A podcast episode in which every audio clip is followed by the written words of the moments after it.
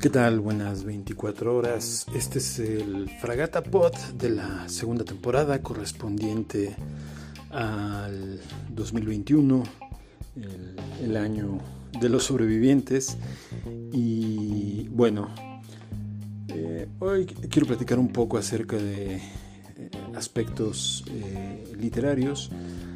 A mí me gusta mucho algo que menciona Henry Miller un hombre que estuvo a lo largo de su vida enamorado de los libros y en algún momento dice, ahora ya casi no leo libros, leo personas.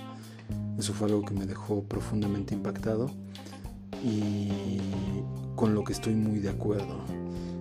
Las personas, los entornos se leen, la vida se lee. Y entre más nos demos cuenta de ello, pues más vamos a, a disfrutar nuestras diferentes lecturas.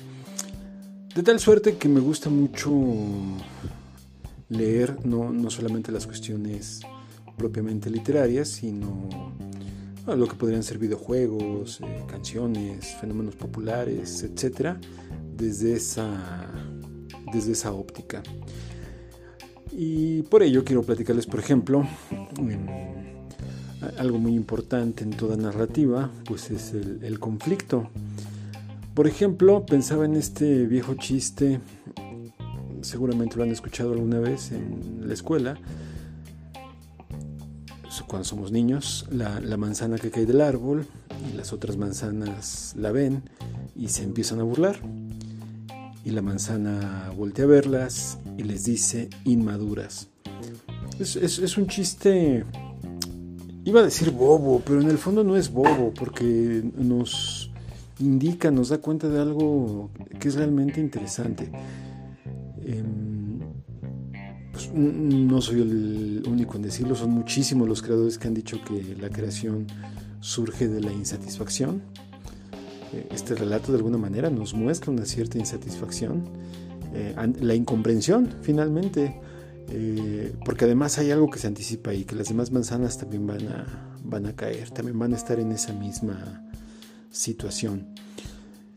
Eh, yo me dedico a dar talleres de creación literaria y a veces en las propuestas que llevan las personas algo que hace falta es la presencia de esa intensidad vital que está dada por el conflicto que se plantea en el texto apenas recién leía, no, había tenido la oportunidad de abordar eh, The Catcher in the Ride, que aquí tradujeron como El guardián en el centeno o El guardián entre el centeno. Y pues es un libro muy intenso. Aparentemente pues te está contando nada más las vicitudes de un mocoso de 16 años.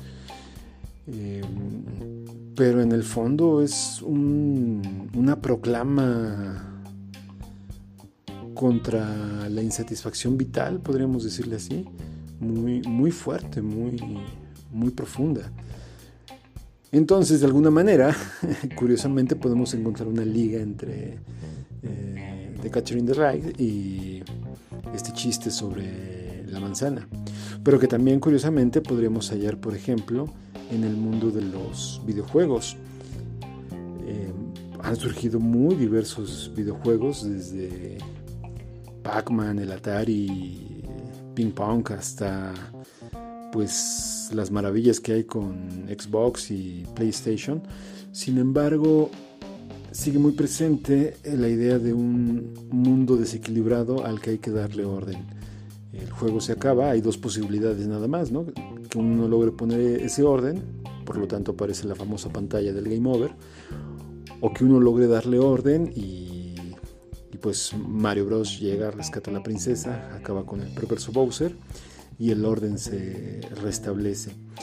Esto que así dicho pues suena muy sencillo muchas veces cuando contamos historias nos, se nos olvida darle ese matiz vital y ese conflicto a, la historia. Pero por otro lado también es interesante cuando leemos la realidad, por ejemplo la realidad política. Em, a veces cuando algo está tan bien contado, hay que sospechar. Eso no quiere decir que nos volvamos conspiranoicos, eh, sino simple y sencillamente que nos volvemos suspicaces. Una de las grandes enseñanzas de la literatura es esa, la suspicacia. Y bueno, este fue el primer Fragata Pod del 2021. Eh, reciban abrazos no bañeros, pásenla muy bien.